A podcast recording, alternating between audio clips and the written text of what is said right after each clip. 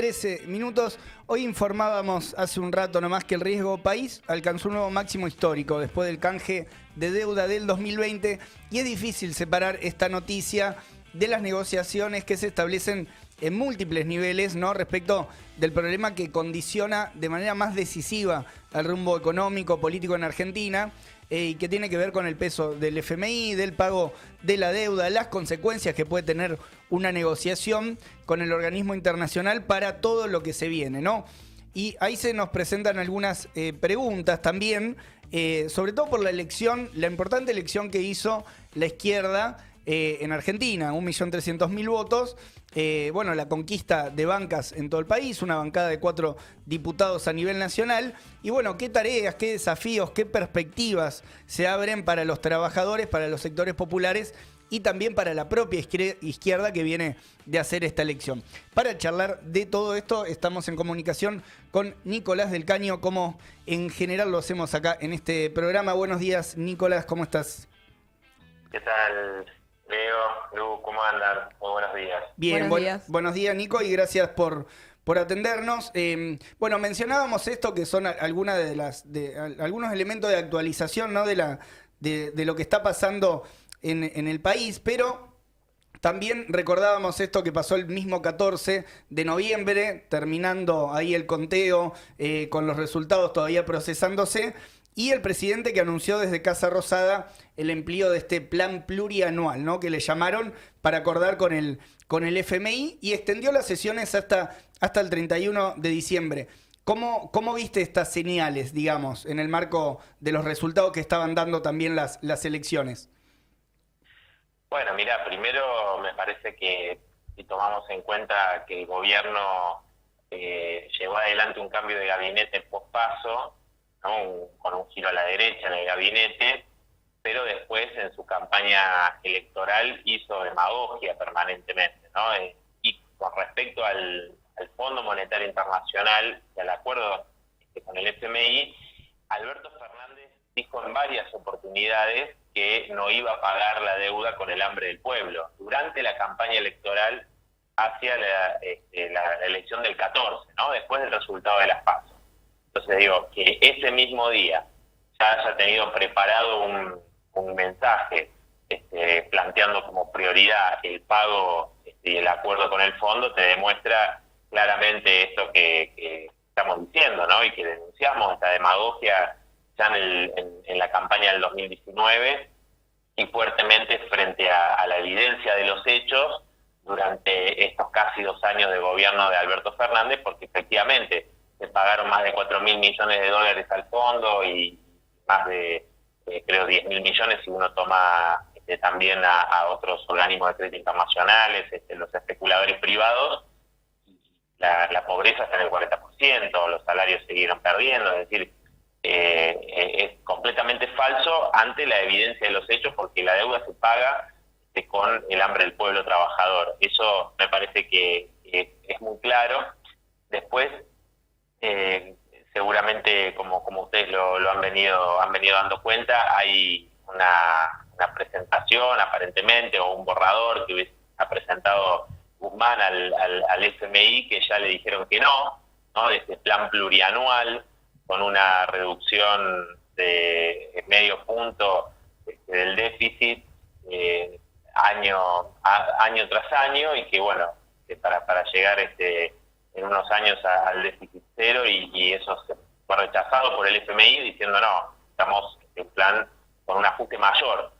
Hay, hay varias condicionalidades y obviamente sabemos que todo lo que venga del Fondo Monetario Internacional va a implicar, por un lado, consolidar el ajuste que ya se ha hecho, ¿no? es decir, terrible ajuste eh, previsional eh, hacia los jubilados y jubiladas, bueno, ha sido este, brutal durante estos años con Macri y bajo el gobierno de Alberto Fernández, eh, también la caída de los salarios de los trabajadores estatales, y primero consolidar el, ajuste que se ha venido realizando, ¿no? y después avanzar aún más de, lo que se ha hecho hasta ahora para lograr esos objetivos que siempre pone el Fondo Monetario Internacional, que no son un salario mínimo que cubra la canasta familiar ni las jubilaciones que, puedan llegar a lo, a lo básico que necesita una jubilada, un jubilado que muy superior a lo que hoy es la jubilación mínima, eh, o la construcción de viviendas, ¿no? La declaración que hicimos del Frente de Izquierda en la convocatoria a esta reunión que se va a realizar este en, Parque Lezama el, el viernes a las 16.30 para realizar una primera marcha contra el FMI, que después podemos conversar un poco de eso. Bueno, ahí planteamos, son 500.000 viviendas que se podrían construir con la generación de este, casi 2 millones de puestos de trabajo, ¿no? La Argentina con ese dinero que se pagó entre especuladores privados y organismos de crédito internacionales en estos casi dos años de gobierno de, Alberto. Es decir, vos tenés realmente una, una situación donde se va a profundizar la dependencia, el atraso del país, el mecanismo que ya conocemos en Argentina y en todos los países donde interviene el fondo. Totalmente. Ahí, eh, bueno, respecto de este, de este planteo, ¿no? Y el, y el peso eh, de todo esto que mencionabas, eh, que tiene, las posibles consecuencias, esta, esta idea que, que, escuchaba también, creo que en, una, en, una, en un intercambio en el que, en el que estaba Cristian Castillo, que decía un, un ajuste sobre el ajuste, y después la, la, otra parte para mirar, digamos, o las preguntas que se pueden hacer es, bueno, ¿cómo, cómo enfrentamos eso? ¿Qué alternativas hay posibles? Eh, ¿Cómo ves en, ese, en ese marco, digamos, eh, que entra la elección del Frente Izquierdo? O sea, ¿alcanza con, con el millón trescientos mil votos, los diputados que se conquistaron? Eh, ¿en, qué, ¿En qué está pensando también el, el PTS en ese sentido para, para esta, esta situación complicada en función de, de cómo la, la estás pintando también? Bueno, por supuesto que, para nosotros la, elección este, del, Frente Izquierdo ha sido, ha sido muy importante y la conquista de las bancas parlamentarias eh, creo que, han sido logro de, la militancia y todas las personas que nos, que nos han acompañado, que nos han apoyado en una campaña que ha sido muy clara en relación a, al rechazo a cualquier tipo de acuerdo con el FMI que va a implicar eh, perjudicar a los sectores populares por supuesto, la reducción de la jornada laboral a seis horas sin afectar el salario para repartir las horas de trabajo, un salario igual a la canasta familiar. Bueno, todas las propuestas que hemos hecho en la campaña y la conquista, por supuesto, en la ciudad de Buenos Aires, el ingreso de nuestra compañera Miriam Bregman después de casi 20 años que la izquierda no tenía una representación en el Congreso Nacional desde la ciudad. Eh, bueno, ha sido este, un hecho histórico. La conquista en, Jujuy con Alejandro Vilca obteniendo el 25% eh, de los votos, encabezando la lista del Frente Izquierda, bueno, una elección extraordinaria que, que, ha sido un batacazo realmente, destacado por, por la prensa a nivel nacional e internacional, que un obrero de la recolección de residuos como, como Ale este, llegue, llegue al Congreso desde Jujuy. Este, la verdad que es, es algo impresionante con el movimiento que se generó desde abajo. Y por tu pregunta, Leo, me parece eh, hay una un hecho a mí me, me, marcó mucho en febrero de este año cuando fui a Jujuy. Eh, los compañeros me invitaron para, para realizar algunas actividades, estaban alcanzando una fuerte campaña de denuncia este, por, por la proscripción de nuestro compañero Gastón Remy, que no, no pudo asumir nunca la banca en la legislatura llevando adelante la rotación del Frente de Izquierda.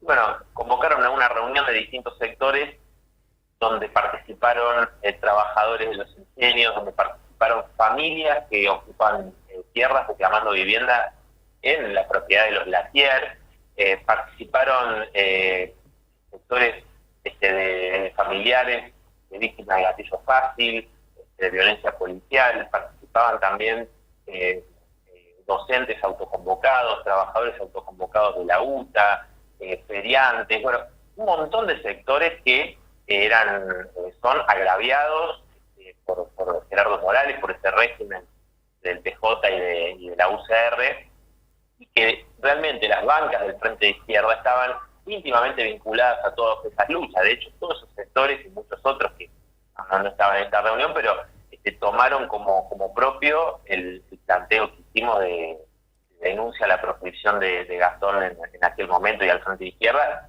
y eso se multiplicó en la campaña que se realizó este, y que, conquistó la banca este, de, Alejandro Vilca en el Congreso Nacional. Bueno, yo creo que por ahí viene un poco cómo tenemos nosotros planteado el desafío de ahora en más, ¿no? Poder vincular todas las bancas parlamentarias a la, organización y a la lucha de la clase trabajadora, y por eso hemos hecho esta convocatoria eh, inmediata o, de urgencia, por decirlo de algún modo, frente al planteo del acuerdo con el Fondo Monetario Internacional, a todas las organizaciones, en primer lugar, que están que rechazan el acuerdo con el fondo, muchas de esas han apoyado al Frente de Izquierda en, la, última elección, eh, a una reunión donde entre, entre todas, entre todos podamos ir eh, tejiendo un plan de lucha, eh, armando una, una oposición muy fuerte a lo que puede significar este acuerdo, más allá digo de los papeles, las consecuencias concretas que significa para las mayorías trabajadoras del país bueno, ese me parece que es el primer desafío que, tenemos, pero con esta eh, con esto que te mencionaba recién, del vínculo de nuestras bancas parlamentarias, esas conquistas que, bueno, muchos trabajadores y trabajadoras eh, nos acompañaron en la campaña porque también hemos estado junto a ellos en las movilizaciones, en cada pelea, ¿no? Claro, ahí, bueno, estamos hablando con Nicolás del Caño, candidato eh, nacional electo, diputado nacional electo en provincia de Buenos Aires por el Frente de Izquierda. Eh, y Nico, ahí en relación con, con esta pregunta de, de, cómo enfrentar el ajuste del FMI, eh, hace un rato hablábamos de cómo la, la crisis y, el derrumbe de la actividad, eh, agravado no por la pandemia, se descargó en los trabajadores, pero ahora la, recuperación nos llega ¿no? a, mejorar los, los indicadores de, esa crisis social, que hay un descontento entre los trabajadores. Y ahí, ¿qué rol eh, podrían jugar los sindicatos para vos para enfrentar justamente eh, este ajuste?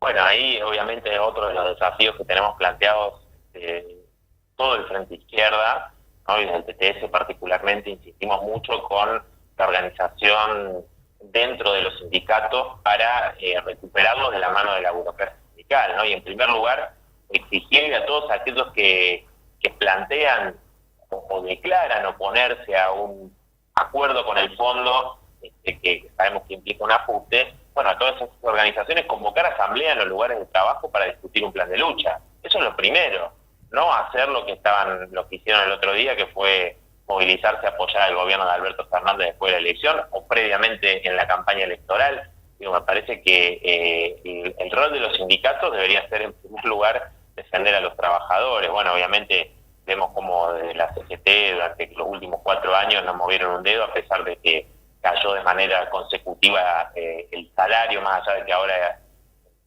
el sector formal pueda haber un poquito, este, quedar por encima de la inflación a algún punto, digo, de conjunto la clase trabajadora hace cuatro años que vienen los jubilados y jubiladas también, y los sindicatos han cumplido un papel este, eh, vergonzoso en realidad, ¿no? creo que la tarea nuestra también pasa por impulsar en todos los lugares de trabajo la discusión en lo posible donde se puedan realizar asambleas, exigiendo a las conducciones que, llamen a la, discusión y a, romper la subordinación con el gobierno, ¿no? Para convocar verdaderamente a las trabajadoras y a los trabajadores a un plan de lucha que, pueda eh, empezar a, sentar una fuerte oposición frente a, este acuerdo con, el FMI. ¿no? El otro día fuimos con, con Miriam al programa de, Romina Mangel, tuvimos una, una muy amena entrevista este, que es bastante larga. Y bueno, así conversábamos porque eh, algunos planteos que, nos hacían, decir, bueno, pero, pero ustedes son cuatro diputados, ¿cómo van a impedir que este acuerdo se vote? Si, si, el acuerdo está, si las fuerzas mayoritarias, ya lo dijeron en campaña, todas van a apoyar este, el acuerdo con el fondo, ¿cómo, ¿cómo ustedes, siendo solo cuatro diputados, pueden, pueden evitar eso? Bueno, obviamente, solo cuatro diputados no lo pueden evitar, sino que tenemos que desatar un gran movimiento de lucha y el planteo del desconocimiento soberano de la deuda, llamando a, todo el pueblo trabajador. Bueno, empieza por, convocar a todos los sectores que han, apoyado al Frente Izquierda, no solo organizaciones, sino también a muchas compañeras y compañeros, algunos fueron parte activa de la campaña. Por en primer lugar los convocar, pero también aquellos que, aunque no se hayan sumado de manera activa, este, están, están de acuerdo bueno, a, participar de esta gran movilización que, seguramente se va a desarrollar el, sábado 11 de diciembre, ¿no? como una primera medida, como una primera acción. Creo justamente que va, a depender de eso, porque eh, quienes tengan alguna, alguna expectativa ¿no? Muchos trabajadores que pueden decir, bueno, a ver, a ver qué pasa con este acuerdo, eh, que puedan creer lo que dijo Alberto Fernández en la campaña y decir, bueno, quizás ahora eh, vemos que, el gobierno no, no ajusta, que el acuerdo con el fondo puede salir, este, si bien no les gusta, puede ser algo que, no nos perjudique tanto. Bueno, yo creo que la, a medida que se vean esas consecuencias, este, también esta oposición que tenemos que, empezar a plantar con fuerza puede ir ganando terreno, ¿no? Nos ha dicho que, que, no podamos este, ir ganando terreno y que cada vez más franja de trabajadoras, de trabajadores, sectores populares, fíjate, además las organizaciones socioambientales, muchos son conscientes que, esto va a implicar más extractivismo, ¿no? Para conseguir los dólares para pagar esa Las organizaciones del movimiento de lucha de las mujeres, que saben que, que este ajuste a quién va a perjudicar más, es a las mujeres. Entonces, digo, distintos sectores que, nosotros convocamos a que se sumen a esta reunión de, del viernes, a esta movilización, una, una primera acción esperamos que, sea importante para, para, marcar esa fuerte oposición. ¿no? Yo creo que muchos sectores, inclusive que, pueden haber este, votado a, hoy leía que, que, que Grabois este, ha puesto alguna condición este, como, como una un salario, este, una renta universal, salario básico universal como condición para votar el acuerdo con el FMI. O que, bueno, sabemos que, es, es, una ilusión, ¿no?